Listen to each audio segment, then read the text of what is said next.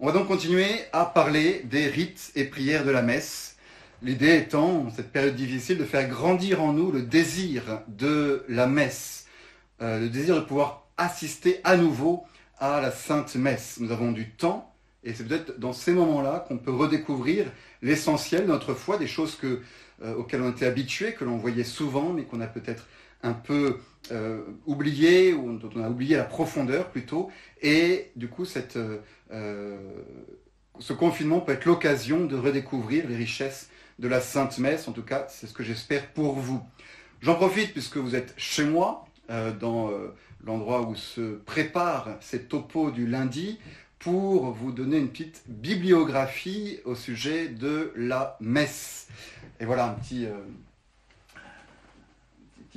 bibliographie sur les livres que j'utilise. Alors, on va commencer par euh, la base de la base. Le plus important, ce sont ces trois livres très difficiles à trouver de Krugertz, euh, Les rites et prières du Saint-Sacrifice de la messe, ce que j'utilise principalement. Vous avez aussi trois livres de Joseph André Jungmann, Missarum Solemnia. Alors j'en ai que deux, si jamais quelqu'un a le troisième, il manque le tome 3, eh bien écoutez, je ne cracherai pas dessus, je serai heureux de le trouver, le tome 3, puisque c'est euh, le dernier et qu'il me manque. Euh, on a aussi un livre très important, Pierre Lebrun, Explication des prières et cérémonies de la messe, qui est très bien également. Et enfin, celui que je vous avais montré la dernière fois et qui est un peu un résumé de tous ces livres-là, le livre de l'abbé Daniel Joly, La fraternité Saint-Pidis, La messe expliquée aux fidèles, et qui est excellent, euh, bien résumé, qui reprend en grande partie les, les, enseignements des autres livres, et qui se trouve, lui, pour le coup, très facilement, donc n'hésitez pas. Mais bon, la base que j'utilise, c'est les, les trois, trois, gros livres de Krugert, et rassurez-vous, nous sommes au milieu du tome 3. Donc euh, on, on a pris du retard, c'est vrai, par rapport au planning que j'avais prévu, mais on commence quand même à voir la fin. Hein, j'ai fini donc le tome 1, j'ai fini le tome 2, et le tome 3, on en est à plus de la moitié. De la moitié. Donc, euh, ça va, ça va, on va y arriver. Bien. Euh, je vous remettrai la bibliographie peut-être sur la page pour que vous puissiez la voir sous les yeux. Euh, n'hésitez pas pour ce topo à prendre vos missels si vous les avez pour suivre les prières de la messe, on va parler de la deuxième partie du canon, donc toutes les prières qui suivent la consécration. Mais je vous ai mis aussi sur la page Facebook de Catessence les textes euh, du canon que j'ai euh, en français et en euh, latin. Essayons de rentrer dans, l'idée de cette deuxième partie du canon, de ces sept prières qui suivent la consécration toute la puissance, toute la vertu de la messe, à la fois sacrifice et sacrement, est, condensée, contenue dans les uniques paroles de la consécration, de la double consécration. Tel est le, rite essentiel, intangible de la messe, le trésor de la messe qui nous vient directement du Christ. Ce sont ces paroles, ces quelques mots que le prêtre prononce en mémoire de lui et qui, en un instant, en quelques secondes, à la fois nous projettent au Golgotha, devant le sacrifice du Christ rendu présent sur les autels, ce fameux Golgotha sacramentel qu'est la messe et dont nous parlions la dernière fois. Et puis en même temps, ces mêmes paroles, en même temps qu'elles renouvellent le sacrifice du Christ, nous rendent présent le Christ glorieux tout entier, divin, sous les apparences du pain et du vin. Et tout cela en, quelques secondes, si vous voulez. Et euh, il est bien évident que ces quelques secondes eh bien, ne suffisent pas pour euh, le fidèle et même pour le prêtre, pour saisir, essayer de, comprendre, ne serait-ce qu'en partie, la grandeur du mystère qui est célébré. Et c'est pourquoi la liturgie a développé, après les paroles de la consécration, ces quelques prières, après et avant d'ailleurs, tout le canon de la messe, et ensuite toute la messe tout entière, qui est un développement, une explicitation euh, des paroles de la consécration pour essayer de mieux faire saisir autant qu'on le peut le mystère infini de, la messe, un peu comme un écrin euh, qui protège ce diamant brut que sont les paroles de la consécration. Et ainsi nous pouvons rentrer un peu dans l'intelligence du mystère de la foi, tout en étant conscient que on n'arrivera jamais à le saisir tout entier, bien évidemment. L'un des premiers euh, pas pour saisir ce qu'est la messe, c'est de comprendre qu'elle est incompréhensible. C'est de comprendre qu'on est devant un, mystère infini, le mysterium fidei, le mystère de la foi, et qu'on aura beau creuser, il nous échappera toujours quelque chose, et au ciel, on verra peut-être un peu plus clair que c'est un mystère. Et les différentes prières du canon de la messe sont là pour délicatement lever un peu un des voiles euh, du mystère et nous faire rentrer dans cette grande prière de l'Église. Alors, c'est On a d'abord trois prières après le canon qui n'en font qu'une en fait, qui se suivent les unes après les autres. La prière du Undet Memores, qui est l'anamnèse, ça veut dire le souvenir, la mémoire de certains événements. Ensuite, la prière du supraque et la prière du supulches te rogamus. Les trois prières qui sont dans, dans la que je vous ai fait, que je vous ai partagée. Alors commençons. L'anamnèse, euh, unde et memores. C'est tout simplement la réponse à la demande du Christ. Faites ceci en mémoire de moi. Voilà ce que le Christ avait dit le jour de la scène, ce que le prêtre dit juste après les paroles de la consécration, et ce, euh, à quoi répond le prêtre par cette belle prière du Unde et Memores. Je vous la lis pour qu'on l'ait euh, en tête. C'est pourquoi, en mémoire, Seigneur, de la bienheureuse passion du Christ, votre Fils, notre Seigneur, de sa résurrection du séjour des morts, et aussi de son ascension dans la gloire des cieux, nous, vos serviteurs, et avec nous, votre peuple saint, nous présentons à votre glorieuse majesté, offrande choisie parmi les biens qui nous sont, que vous nous avez donnés, la victime parfaite, la victime sainte, la victime sans tache, pain sacré de la vie éternelle, calice de l'éternel salut. C'est un résumé, en quelque sorte, de tout ce qui se fait à la messe. Alors de quoi se souvient-on? De trois grands événements de la vie du Christ, sa passion, sa résurrection et son ascension. La passion, c'est évident. Hein, C'était d'ailleurs le cœur de la messe, de se souvenir du sacrifice du Christ, la messe mémoriale du sacrifice du Christ. Mais faites bien attention quand même, la messe n'est pas le simple souvenir, on va dire subjectif, d'un événement passé, révolu, qui ne se reproduira plus.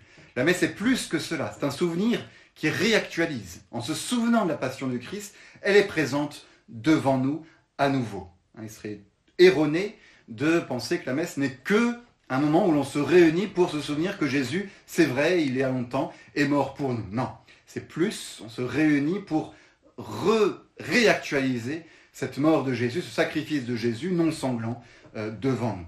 Donc pour euh, la passion, c'est normal. Ensuite, se souvenir de la résurrection.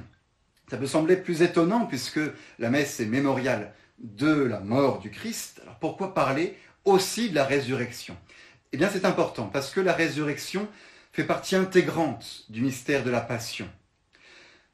On a un sacrifice, c'est la passion, et pour ce sacrifice, pour qu'il marche en quelque sorte, il faut qu'il soit agréable à Dieu. Il faut qu'il soit agréé par Dieu. Eh bien, la résurrection est justement l'agrément de la passion.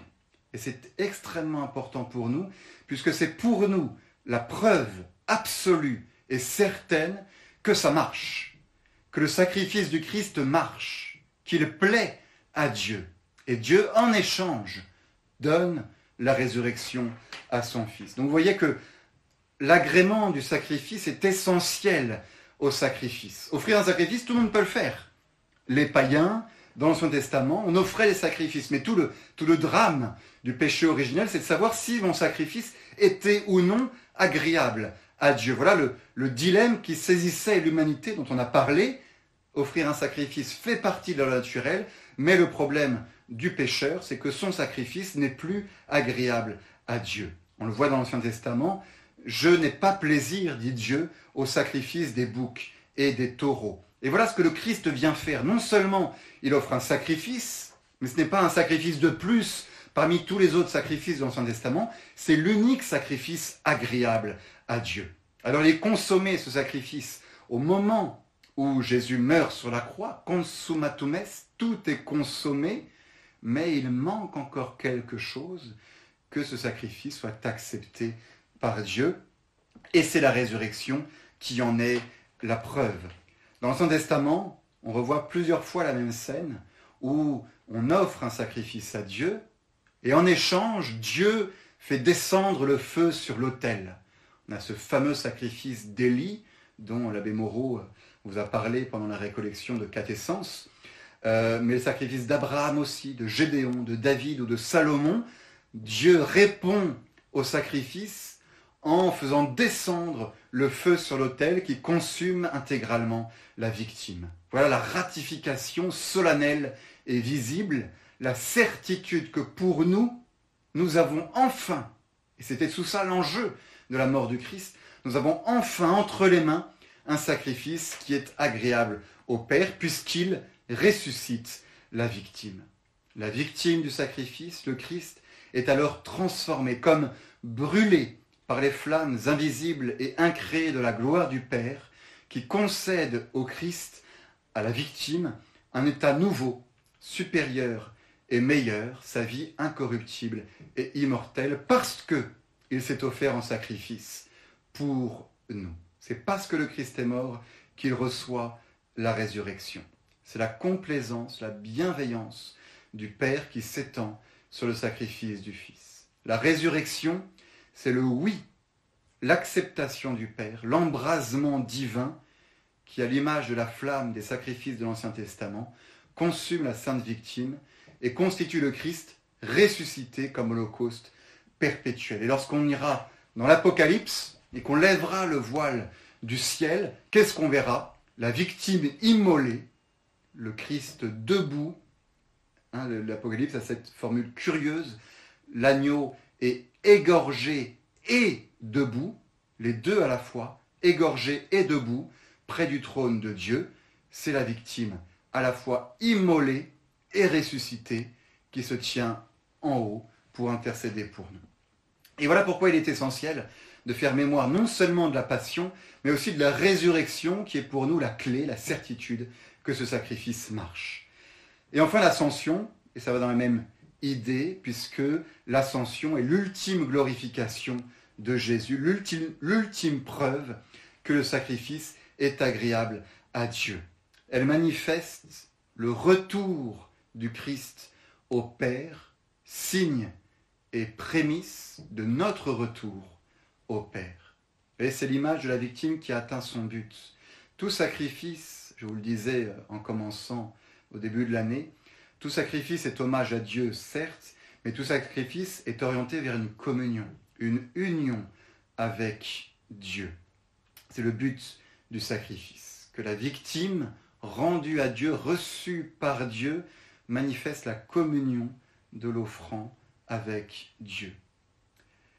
Vous voyez qu'en quelques mots, par ces trois mémoires de la passion, de la résurrection et de l'ascension de Jésus, la liturgie parvient à nous faire saisir l'ampleur de tout ce qu'il vient de se passer au moment de la consécration. Si on reprend tout le schéma, le Christ est sorti du ciel, il est descendu du ciel pour y remonter ensuite en passant par le sacrifice et par la mort. C'est le fameux schéma de l'exitus reditus. Le Christ sort exitus, quitte le sein du Père, il se fait homme, il s'anéantit jusqu'à la mort et à la mort de la croix. C'est cette descente dont parle Saint Paul et dont on va parler durant toute la, semaine sainte. Christus factus est pro nobis. Il s'est fait euh, homme pour nous et il est allé jusqu'à la mort et à la mort de la croix. Il s'est fait obéissant jusqu'à la mort de la croix. Tout ça, c'est la descente. Et après la mort, on a la remontée. C'est pourquoi, dit Saint Paul, le Christ l'a exalté, lui a donné un nom qui est au-dessus de tout nom, afin qu'à ce nom, au nom de Jésus, tout genou fléchisse au ciel, sur la terre et dans les enfers. Le réditus du Christ, la glorification de la victime, qui retourne à Dieu le Père, qui s'unit à nouveau avec lui. Et ce schéma de la descente du Christ et de la remontée du Christ, c'est ce même schéma que nous sommes appelés à prendre nous aussi à travers le sacrifice. Nous aussi, nous sortons de Dieu, nous sommes créés, nous sommes placés sur la terre, nous sommes appelés à remonter à Dieu, avoir notre retour vers lui, et il passe par la croix et par le sacrifice. Et ce retour à Dieu étant rendu impossible à cause du péché de l'homme, alors il a fallu que le Christ fasse ce même schéma, il descend et il remonte pour nous prendre avec lui et que nous remontions avec lui. C'est pourquoi nous faisons pas mémoire de la mort du Christ, mais aussi de sa, de sa résurrection et de son ascension, parce que nous visualisons le terme, le but. Nous aussi, nous sommes appelés à, ressusciter et à monter au ciel avec, euh, Dieu. Voilà tout le, schéma euh, de, la messe. Et du plan divin, en fait, euh, pour tout cela. Ainsi, certains que nous sommes que le sacrifice du Christ marche, puisqu'il est ressuscité et qu'il est vivant, intercédant pour nous, alors nous vous offrons, et c'est la suite de la prière, nous, c'est-à-dire les prêtres, et aussi le peuple saint, cette offrande choisie parmi les dons que vous nous avez donnés, cette hostie pure, sainte et immaculée. En faisant ça, le prêtre signe trois fois les offrandes. Le pain saint de la vie éternelle, il signe le pain, et le calice de perpétuel salut, il signe le calice. Faites bien attention, ces signes de croix là que le prêtre fait après la consécration n'ont pas du tout le même sens que les signes de croix faits avant la consécration. Avant la consécration, le prêtre signe du pain et du vin, tout simplement. Et les signes de croix ont pour but de manifester la bénédiction qui va descendre sur le pain et le vin de Dieu. Une fois que le pain et le vin sont consacrés, c'est le corps et le sang du Christ, il n'a nullement besoin d'être béni à nouveau. Et donc les signes de croix du prêtre ne sont pas là pour manifester une bénédiction quelconque, mais pour signifier ce qu'on a sous les yeux, à savoir le pain béni, le pain consacré, qui est le corps et le sang du Christ. Je vous rappelle que dans la liturgie, quand on dit bénir sur le pain et le vin, on parle bien de le consacrer, de le transformer dans le pain, dans le corps et dans le sang de Jésus.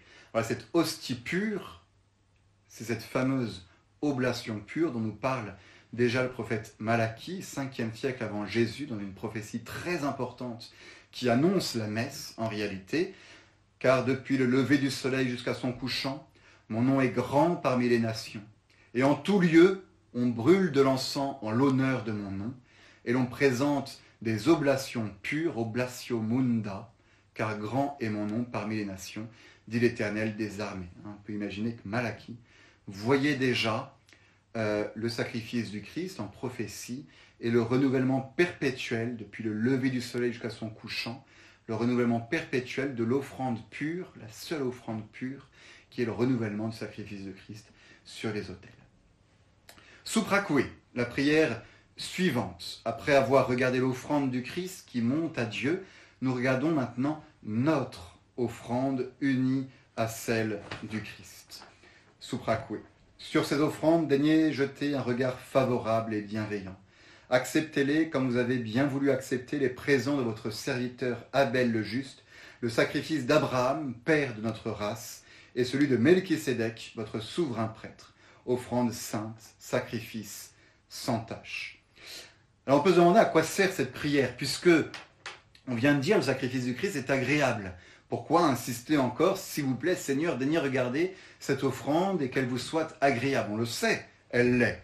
Eh bien, il faut saisir qu'on ne parle pas, on ne parle plus là uniquement de l'offrande du Christ en tant qu'elle est offerte par le Christ. Ça, on est sûr, c'est agréé par Dieu, aucun doute, il est ressuscité. Mais, mais, tout l'enjeu de la messe, c'est que l'offrande du Christ soit nôtre. C'est que cette offrande du Christ vienne aussi de nous. Et c'est là qu'il y a une inquiétude, alors une fausse inquiétude, parce que justement on sait que la messe réalise cette union entre l'offrande du Christ et la nôtre, mais nous pécheurs, nous pécheurs, après avoir vu et constaté que le sacrifice du Christ était agréable à Dieu, nous demandons à Dieu que ce sacrifice du Christ, en tant qu'il est offert par nous, par nous pécheurs, soit aussi agréable à Dieu. Donc ce n'est pas tant l'offrande que l'on cherche à rendre agréable à Dieu, c'est euh, notre action d'offrande, notre acte oblatoire que l'on espère lui aussi agréable à Dieu. Et pour cela, on va invoquer trois grands sacrifices de l'Ancien Testament qui, eux, ont été agréables à Dieu. Euh, le sacrifice d'Abel, le sacrifice d'Abraham et le sacrifice de Melchisedec. Alors, deux, trois petites choses dessus, faites bien attention. Depuis le péché originel, aucun sacrifice n'est agréable à Dieu par lui-même. C'est uniquement parce que les sacrifices ont un lien quelconque avec le sacrifice du Christ qu'ils peuvent être agréables. Et ça vaut pour nos sacrifices à nous, qui sont agréables uniquement s'ils sont liés au sacrifice du Christ. Et ça vaut aussi pour les sacrifices de l'Ancien Testament, pour le sacrifice d'Abel, d'Abraham et de Méléchisédek. C'est parce qu'ils ont tous un certain lien de foi avec le sacrifice du Christ qu'ils sont reconnus comme agréables. Remarquez que les sacrifices auxquels on se réfère de l'Ancien Testament, ce sont trois sacrifices qui ont été offerts avant euh, l'alliance avec Moïse, avant l'institution d'un sacerdoce lévitique, du sacerdoce de l'Ancien Testament, et ce ne, sont pas les sacrifices du temple qui sont évoqués, mais trois sacrifices de la loi naturelle en quelque sorte. Alors le sacrifice d'Abel, euh, vous le connaissez, je ne vais pas vous relire le texte en entier, Abel qui offre un sacrifice, c'est prémisse de son troupeau, et Caïn à côté, son frère, qui offre euh, ses récoltes euh. Et le sacrifice d'Abel plaît à Dieu, le sacrifice de Caïn ne plaît pas à Dieu pour une raison bien mystérieuse. On en avait parlé, je crois, une dernière fois, donc je ne vais pas revenir dessus. Ce que je veux montrer, c'est le lien entre le sacrifice d'Abel et le sacrifice euh, de Jésus. Abel offre les prémices, les premiers-nés de son troupeau, tout comme Jésus-Christ, premier-né du Père, s'offre à son Père. Abel est mis ensuite à mort par son frère, comme Jésus est mis à mort par ses frères. Abel est réellement un type, c'est l'expression, c'est le mot qu'on utilise pour dire une image, une préfiguration de Jésus dans l'Ancien Testament. Et il est clair que c'est bah, le premier sacrifice dont on nous parle dans la Bible, le sacrifice d'Abel, et c'est le premier sacrifice agréable à Dieu, donc c'est évidemment une référence très importante quand il s'agit de demander à Dieu que notre sacrifice à nous, lui aussi, soit agréable. Euh, le sacrifice d'Abraham, Abraham va faire plein de sacrifices, mais la référence, là, est claire, c'est le sacrifice de son fils Isaac. Ce sacrifice bien connu, bien étrange aussi, où Dieu demande à, Abraham de lui offrir son fils Isaac en sacrifice.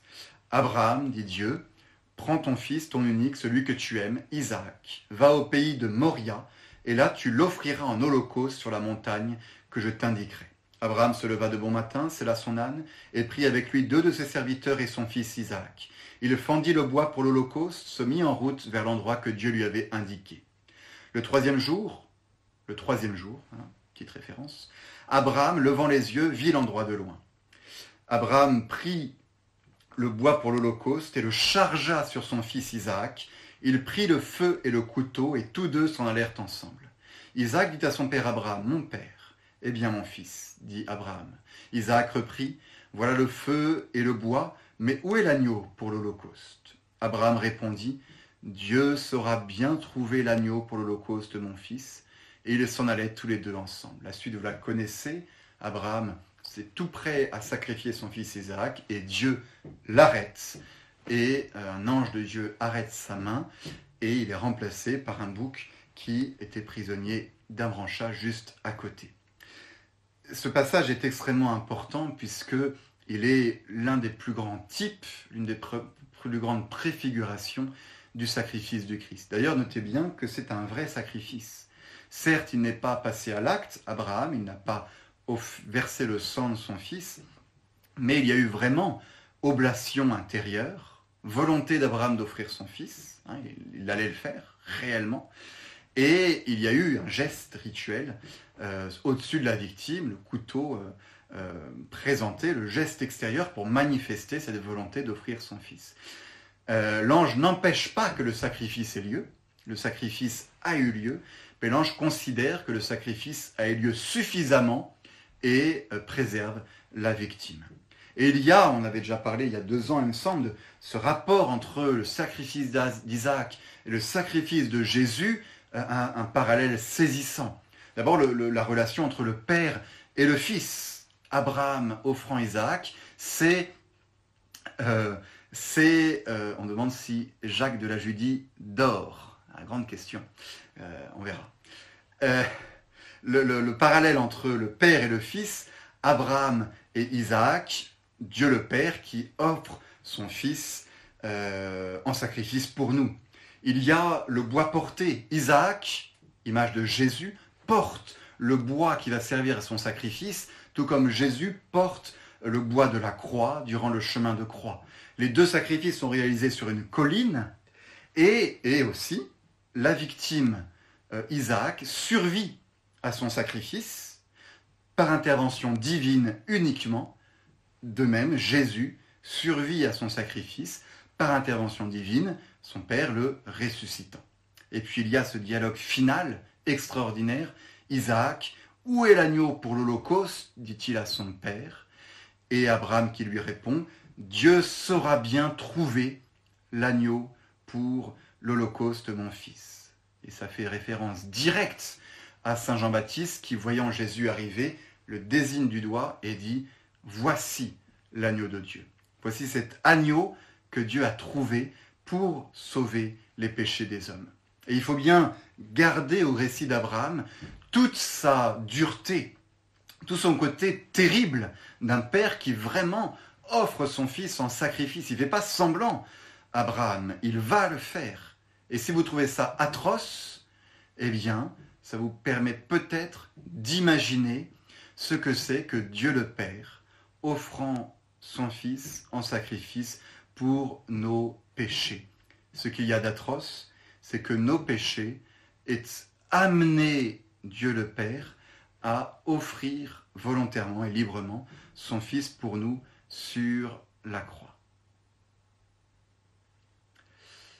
Troisième euh, image que nous donne euh, cette parole, cette phrase, cette prière de, du canon, c'est le sacrifice de Melchisédek, sacrifice bien mystérieux, au temps d'Abraham aussi, en Genèse 14. Comme Abraham revenait d'une expédition victorieuse, Melchisédek, roi de Salem, fit apporter du pain et du vin. Ah tiens. Et il était prêtre du Dieu très haut. Et il prononça cette bénédiction, et Abraham euh, lui fit hommage du dixième de tout ce qu'il avait pris. Ce qui est très intéressant, c'est que, euh, d'une part, euh, n'est pas un prêtre lévitique, il est désigné comme étant sans père et sans mère, c'est-à-dire qu'en fait, il n'y a pas de généalogie indiquée pour Melchisédek, et Saint Paul va reprendre cette idée-là pour montrer que il est, n'est pas un prêtre issu d'une lignée sacerdotale, tout comme Jésus n'est pas issu de la lignée de Lévi, des prêtres de l'Ancien Testament, mais qu'il est prêtre pour l'éternité selon l'ordre de Melchisédek, choisi directement par euh, Dieu. Et l'autre parallèle très intéressant, c'est que Melchisédek offre non pas un sacrifice sanglant, mais un sacrifice non sanglant du pain et du vin, comme Jésus fera euh, lors de la scène. L'idée finale de cette prière euh, importante du souprakoué, c'est que nous supplions Dieu que le sacrifice de l'homme soit enfin agréable à Dieu. Et ça fait référence à une autre prophétie de Malachie, euh, très importante, elle aussi, et magnifique, que je vous lis. Donc 500 ans avant le Christ, c'était prophétisé. Voici, j'enverrai mon messager, il préparera le chemin devant moi, et soudain entrera dans son temple le Seigneur que vous cherchez, le messager de l'alliance que vous désirez. Voici qu'il vient, dit l'Éternel des armées. Qui pourra soutenir le jour de sa venue? Qui restera debout quand il paraîtra? Car il sera comme le feu du fondeur, comme la potasse des foulons. On parle du Christ qui arrive. Il s'assiera, fondra et purifiera l'argent. Il purifiera les fils de Lévi, les épurera comme on épure l'or et l'argent. Et enfin, ils présenteront à l'Éternel des offrandes avec justice. Alors, et c'est ça le verset central, alors l'offrande, le sacrifice de Judas et de Jérusalem sera agréable à l'Éternel, comme aux anciens jours, comme aux années d'autrefois. Et voilà ce qu'est la messe, le sacrifice enfin agréable de euh, Jésus qui, euh, comme aux jours anciens, c'est-à-dire avant le péché, nous permet à nous aussi, à notre tour, d'offrir un sacrifice agréable à Dieu. La prière sous geste et rogamus, ensuite, exprime, je trouve magnifiquement, cet échange qu'il y a euh, dans le sacrifice. Je l'ai dit, le sacrifice est ordonné à la communion avec Dieu à travers l'hommage que nous lui présentons. En rendant gloire à Dieu, en me rendant totalement relatif à Dieu, je me mets en état de réceptabilité, de recevoir de Dieu ce qu'il veut me donner. Or, il me donne le salut et la vie à travers le don de son Fils. Je vous lis la prière. Nous en prions, Dieu Tout-Puissant. Faites porter ces offrandes par les mains de votre Saint-Ange là-haut sur votre autel en présence de votre divine majesté. Et quand nous recevrons en communion ici, à l'autel, le corps et le sang infiniment saints de votre Fils, puissions-nous tous être comblés des grâces et des bénédictions du ciel par le Christ notre Seigneur. Alors là, quelque chose de très important. Souvent, on définit la messe, on résume la messe en disant à la messe, Jésus se donne à nous. Jésus s'offre à nous, Jésus euh, se donne aux fidèles qui y assistent. Et c'est dangereux. Et c'est dangereux de résumer la messe à cela, parce que dans ce cas, ça veut dire que la messe est uniquement un mouvement descendant de Jésus qui est au ciel, qui descend sur l'autel et qui se donne aux fidèles en nourriture. Et on insiste du coup trop sur l'aspect uniquement communion et on oublie l'aspect sacrifice. Non, la messe est un double mouvement.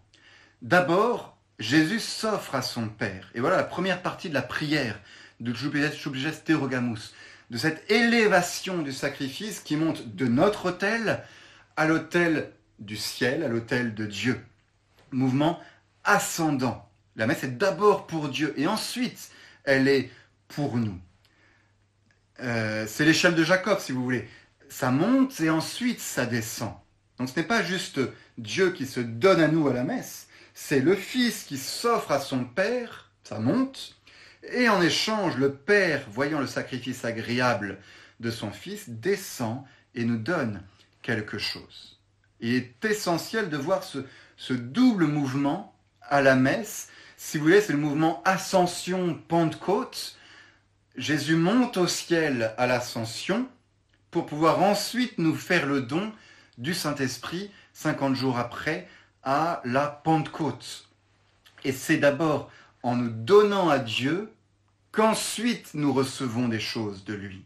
Hein, c'est vraiment cette idée-là qui est centrale au sacrifice et qui est résumée dans cette prière du Sublices te rogamus. En rendant à Dieu toute chose, je me dispose à recevoir de lui en échange les dons qu'il veut bien me donner, à savoir bah, l'union avec lui, la grâce et tout ce qu'il a prévu euh, pour moi. Euh, ce mouvement ascendant et descendant est exprimé là encore de manière magnifique dans l'Apocalypse. Et je fais le lien parce que dans la prière, on parle, prière du Subgeste Oregamus, on parle d'un ange qui fait monter au ciel la prière des, des fidèles. Eh bien cet ange, c'est l'ange de l'Apocalypse dont il est fait mention au moment de l'ouverture du septième sceau dans un moment extrêmement solennel de l'Apocalypse, je vous le lis, quand il ouvrit le septième sceau, il y eut dans le ciel un silence d'environ une demi-heure. Et je vis les sept anges qui se tiennent devant Dieu. C'est extraordinaire ce passage-là, c'est une solennité magnifique, moi ça me, fait, ça me fait trembler. Il leur fut donné sept trompettes. Un autre ange vint se placer près de l'autel, l'autel du ciel, dont il est fait mention dans cette prière. Il portait un encensoir d'or il lui fut donné quantité de parfums pour les offrir, avec les prières de tous les saints. Et là, c'est l'idée de la, prière de tous les saints qui monte, qui monte, que l'ange prend et qu'il dépose sur l'autel d'or qui est devant le trône. Et par la main de l'ange monta devant Dieu la fumée des parfums avec les prières des saints. Voilà le mouvement ascendant de la messe. Puis, puis, l'ange prit l'encensoir et le remplit du feu de l'autel et il le jeta sur la terre. Et voilà le mouvement descendant de cette sainteté de Dieu qui, en échange du mouvement ascendant de nos sacrifices, en échange, euh, la grâce de Dieu, la sainteté de Dieu descend sur la terre et elle est solennisée par, il y eut des coups de tonnerre, des fracas, des éclairs et un tremblement de terre. Parce que dès que Dieu euh, répand sa sainteté sur la terre, ben, ça, ça tremble, c'est impressionnant. Voilà ce qui se passe à chaque messe. Ah, c'est grandiose. Voilà ce qui se passe à chaque messe. Voilà ce qui se passe derrière le mouvement de l'ascension, de, si vous voulez, pour l'imaginer, de l'élévation, l'hostie qui monte et qui descend. Ben, c'est ça, le mouvement ascendant de notre offrande, notre sacrifice, qui est celui du Christ, qui monte vers Dieu le Père. Et ensuite, en échange, tout descend vers nous, et ça descend jusqu'à la communion, qui est le don ultime de Dieu pour les hommes. Voilà ce qui se cache derrière la consécration et qui est exprimé magnifiquement dans cette euh, euh, prière. Ensuite, parenthèse, dans le canon, avec deux prières qui, vous le reconnaîtrez pour ceux qui me suivent depuis quelques semaines, sont des diptyques. Ça veut dire des évocations euh, de saints ou de morts ou de défunts pour les associer à la prière de la messe. Donc c'est la prière du memento, etiam, et la prière du Nobis Quoque Peccatoribus, qui complète les deux diptyques qu'on avait, les trois diptyques qu'on avait, avant le euh, canon. Le memento, c'est la prière pour les âmes du euh, purgatoire. Euh, je vous la lis.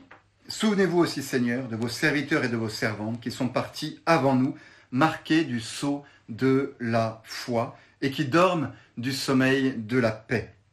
À cela, Seigneur, ainsi qu'à tous ceux qui reposent dans le Christ, accordez, nous en supplions, le séjour euh, du bonheur, de la lumière et de la paix par le Christ notre Seigneur. Cette prière est centrale puisqu'elle nous rappelle que le saint-sacrifice de la messe est offert pour les défunts. Et les défunts, c'est-à-dire pour les âmes du purgatoire. Et que la messe, l'offrande de la messe, a une efficacité euh, extraordinaire sur les âmes qui sont purgatoire. D'où l'importance pour vous de faire offrir des messes pour vos défunts. Voilà ce qu'on oublie bien souvent, malheureusement, euh, lorsque euh, on enterre nos morts, qui est un moment douloureux. Les prêtres, parfois, essayent de réconforter les fidèles en disant bah, c'est bon, alléluia, ils sont au ciel. Euh, bah non, bah non, on n'en sait rien. C'est là que c'est mystérieux. On l'espère de tout notre cœur, évidemment que ces âmes, les âmes de nos défunts, sont au ciel, mais il se peut aussi qu'elles soient au purgatoire et qu'elles aient besoin ardemment de nos prières. Et la plus efficace de toutes les prières, c'est l'offrande du Saint-Sacrifice de la messe pour les défunts. Donc faites offrir des messes pour les âmes du purgatoire, soit nominalement pour les défunts de vos familles, soit en groupe, de faire offrir des messes pour les prières du purgatoire et notamment pour celles qui sont le plus délaissées. Il y a une prière spéciale qui est prévue euh, pour eux. Et voilà ceux euh, pour lesquels le prêtre prie. Ce qui, deux, trois détails comme sur cette prière, euh, on prie pour que ces âmes qui sont euh, mortes dans, la paix avec le Christ, donc qui sont au purgatoire, hein, c'est de celles-là dont on parle, on prie pour qu'elles aillent au ciel. Et le ciel est décrit par trois expressions euh, superbes que je vous livre ici. en latin, locum refrigerii, littéralement le lieu du rafraîchissement. L'image du ciel comme étant le lieu du rafraîchissement. Alors c'est l'image à la fois de, la sortie du purgatoire, qui est décrit comme un lieu euh, de souffrance et, euh, un lieu de flamme, hein, euh, dans, la, dans la tradition catholique. Et donc du coup, oui, un rafraîchissement, mais je crois que derrière, on peut vraiment y voir l'idée du ciel comme étant le lieu dont nous avons soif. Nous avons soif du bonheur, et le seul bonheur qui pourra nous combler, c'est le ciel. Le ciel sera le lieu où enfin notre âme pourra se désaltérer euh, de l'eau vive du paradis. L'agneau qui est au milieu du trône sera le pasteur, nous dit encore l'Apocalypse, et les conduira aux sources des eaux de la vie, et Dieu essuiera toute l'âme de leurs yeux. Et ainsi le ciel est souvent décrit comme étant une source d'eau jaillissante au milieu d'un jardin, l'évocation donc du désir et du bonheur de nos âmes, comblées enfin par, euh, en surabondance par Dieu. Locum refrigerii, locum lucis, le lieu de lumière, hein, le, purgatoire est décrit comme un lieu sombre, un lieu de ténèbres, euh, et le, ciel comme un lieu de lumière. Et là encore, l'Apocalypse nous éclaire. La ville, la cité céleste du ciel, nous dit l'Apocalypse, n'a besoin ni du soleil ni de la lune pour l'éclairer, car la gloire de Dieu l'éclaire et l'agneau est son flambeau. Magnifique. La lumière de Dieu qui éclaire le ciel. Les nations marcheront à sa lumière et les rois de la terre y apporteront leur gloire. Ses portes ne se fermeront point le jour, car là, au ciel, il n'y aura point de nuit. Ce sera le lieu de la lumière éclatante. Et enfin, locum pacis, le lieu de la paix. Donc notez pour cette prière, hein, c'est à ça qu'on peut penser lorsque le prêtre de la dit, à la puissance de la messe pour les âmes du purgatoire, et on peut, je crois, confier au moment de cette prière l'âme, toutes les âmes des défunts de nos familles, les unir à la prière du Christ.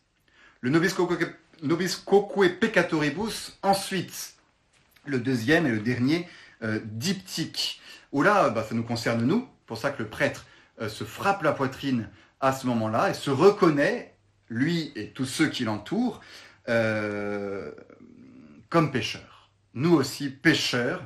Et qu'est-ce qu'on va faire nous aussi pécheurs Eh bien, on va supplier que par ce sacrifice, nous soyons euh, unis avec tous les saints du ciel. Et voilà à nouveau, comme avant le canon, une nouvelle liste de saints importants de l'Église auxquels on souhaite être euh, unis. Alors quels sont ces saints? Je ne sais pas si vous avez déjà essayé de faire la liste de tous les saints du canon, euh, parce que euh, il y en a 41, 42 si on compte, si on compte Saint Michel, des saints évoqués, des saints en tout cas du Nouveau Testament. 42, hein, voilà, je ne sais pas si vous faites partie, vous aussi, comme moi, du club très fermé des gens qui ont leur nom et leur saint patron cités dans le canon de la messe. Hein. on est rare, on est peu, avec les, Agnès, avec les Agathe, avec les Perpétues. Hein. je ne sais pas s'il y en a beaucoup qui nous regardent aujourd'hui, les Perpétues. Euh, mais euh, voilà, c'est cité au canon de la messe. Si jamais vous, avez envie, il reste certains noms hein, libres encore. Vous pouvez appeler vos enfants Melchisedec si vous voulez, ça a son charme. Et c'est un saint euh, cité dans le canon de la messe, c'est pas rien. Alors parmi cette deuxième liste, qu'avons-nous? Jean, d'abord. Alors attention, on a cité Jean l'évangéliste avant le canon avec les douze apôtres. Maintenant, on, cite, oui, Jacques me dit qu'il est cité dans le canon de la messe. Et voilà. Et cité deux fois, mais j'imagine que lui, c'est l'un des deux.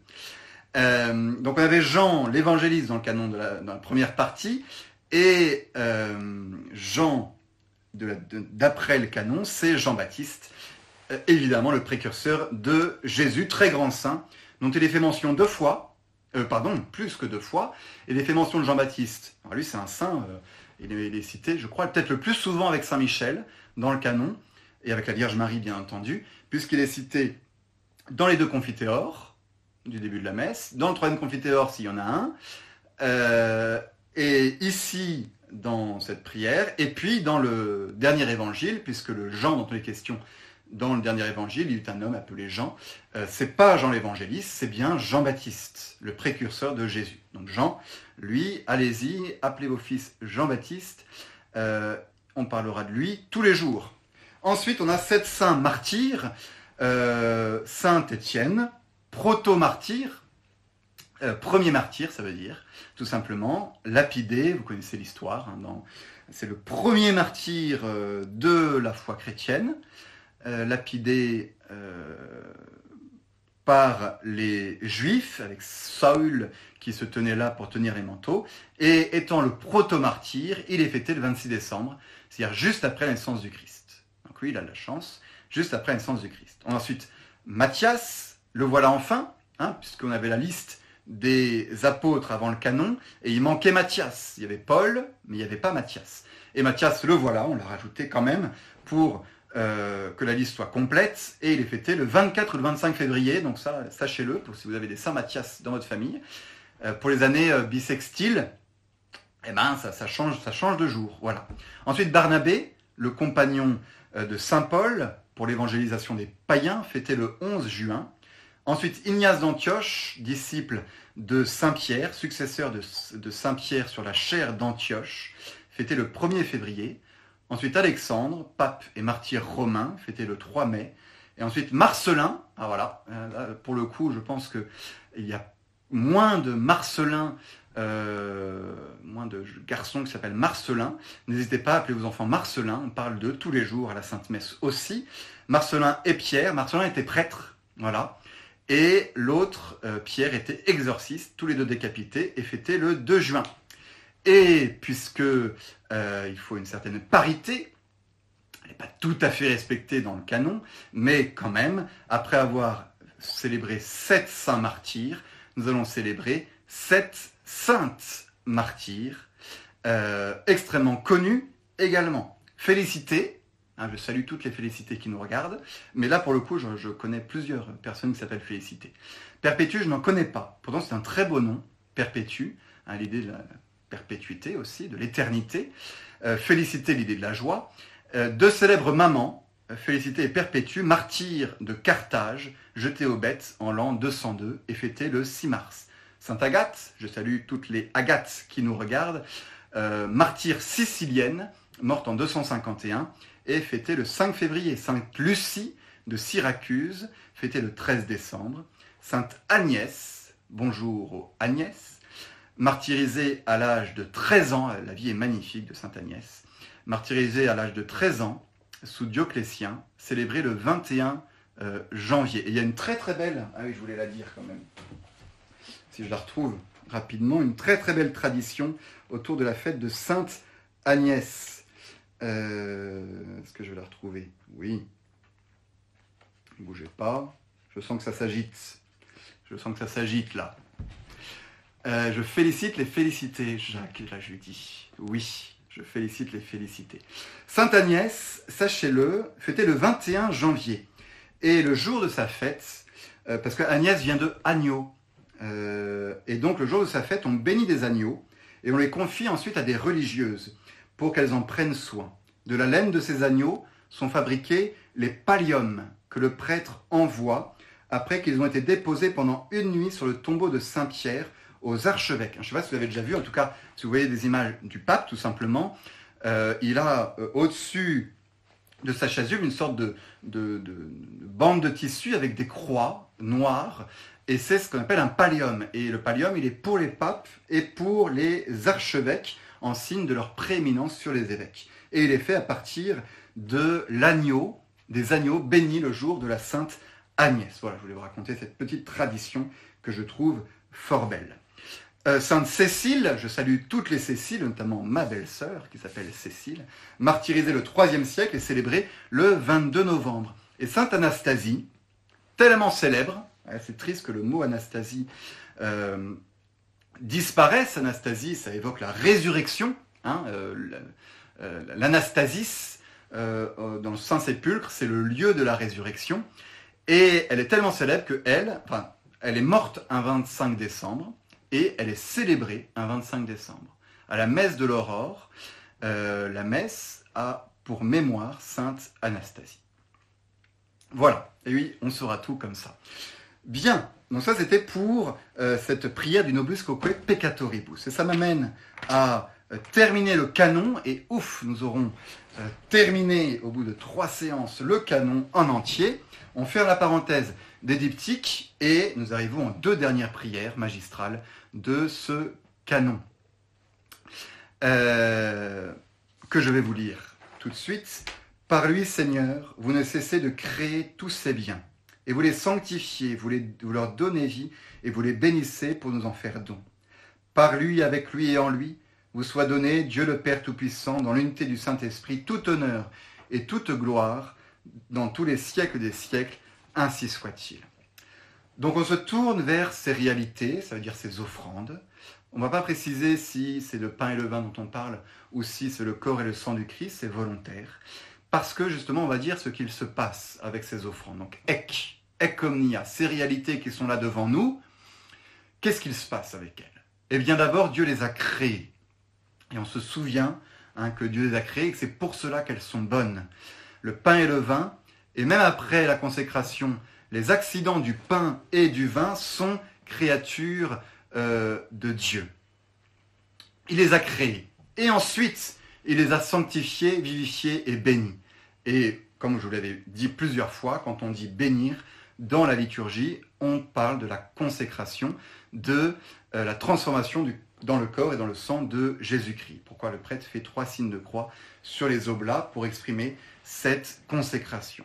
Créer, sanctifier, vivifier, béni, et enfin, il nous les donne, prestas nobis, et là c'est la Sainte Communion. Donc on rassemble dans cette très belle prière à la fois la création, la consécration et la communion.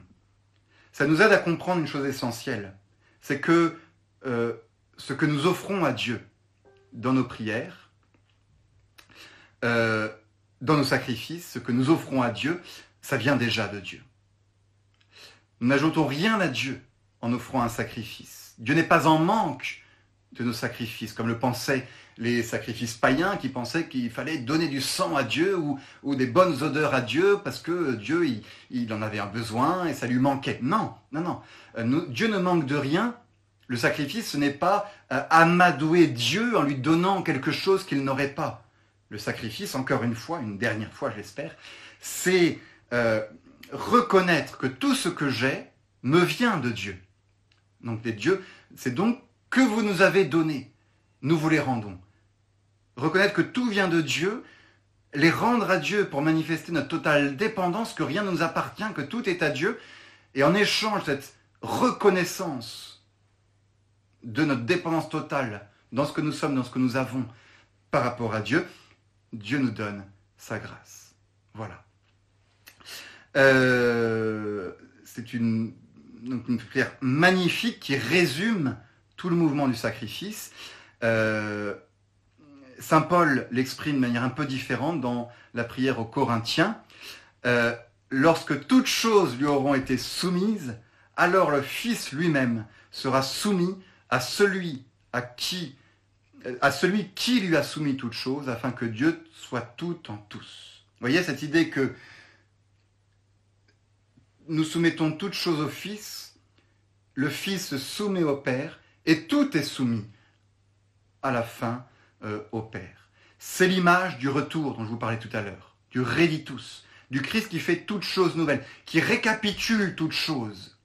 C'est un des grands, grands thèmes de, euh, Saint Paul. Ça veut dire qu'il se place à la tête, caput, de ce grand retour de toute la création euh, pour la rendre au Père. Et nous nous unissons à ce retour pour retourner dans le sein du Père. Et voilà comment se conclut le canon dans cette vision magistrale, magnifique, d'un retour total de toute la création vers le Père dans la doxologie finale, par lui, avec lui et en lui, euh, vous soit donné, Père Tout-Puissant, dans l'unité du Saint-Esprit, tout honneur et toute gloire.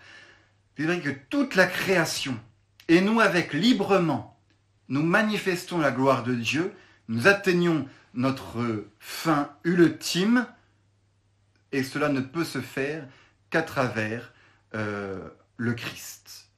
Par le Christ, c'est lui le principal offrant. Avec le Christ, nous nous unissons avec son offrande, et dans le Christ, pour manifester que notre offrande et celle du Christ ne font qu'une seule offrande. Et le prêtre prend l'hostie, il fait, quand il dit peripsum, cumipso et tinipso, trois signes de croix, le calice et l'hostie au-dessus, ça manifeste le Christ. Et ensuite, quand il dit par Dieu Tout-Puissant, euh, et dans l'unité du Saint-Esprit, il fait deux autres croix, mais il les fait non pas sur le calice, mais entre lui et le calice. Et ça a une signification particulière, puisque donc les deux signes de croix qu'il fait manifestent les deux personnes du Père et du Saint-Esprit, et il ne les fait pas au-dessus du calice, parce que le Père et le Saint-Esprit, eux, n'ont pas été immolés, seul le Fils a été immolé. Et donc ils, ont un signe de croix à part. Et ensuite, il fait cette dernière action qui conclut le canon, cette élévation du corps et du sang qui manifeste ce retour, cette élévation du Christ, portant toute la création dans le sein du Père, l'offrande qui monte au ciel en hommage et en gloire. C'est grandiose. Voilà ce qui est le canon de la messe. Et voilà ce à quoi vous adhérez, vous devez adhérer lorsque le prêtre se tourne, pas se tourne pas, non, mais lève la voix et dit Per omnia secula seculorum. Tous les fidèles répondent Amen. Ça veut dire que normalement, ils acquiescent à tout ce qui vient de se passer, pourvu qu'il l'ait un peu compris. Et J'espère que, à travers ces petits enseignements, nous, allons pouvoir saisir un peu mieux le sens de toute cette prière et la, beauté extraordinaire du canon de la messe, ce double mouvement de, d'ascension et de, et de descente euh, de l'offrande qui monte à Dieu le Père à travers le Christ pour redescendre en nous à travers la communion, cette communion nous verrons la prochaine fois. Je ne résiste pas à l'envie, après avoir... Euh, euh, amen, Jacques. Attends deux minutes, s'il te plaît. Euh, à l'envie, après vous avoir fait goûter à la grandeur de ce canon, de vous relire ce beau passage de Julien Green, qui peut-être évoquera un peu plus de choses là pour nous sur l'habitude que nous avons à aller à la messe. Et en ce temps de disette eucharistique, eh bien peut-être que ce texte peut nous aider à mieux voir, mieux comprendre à quel point la messe est grande. Les personnes qui reviennent de la messe parlent et rient. Elles croient qu'elles n'ont rien vu d'extraordinaire. Elles ne se sont doutées de rien parce qu'elles n'ont pas pris la peine de voir. On dirait qu'elles viennent d'assister à quelque chose de simple et de naturel. Et cette chose, si elle s'était produite qu'une fois, suffirait à ravir en extase un monde passionné.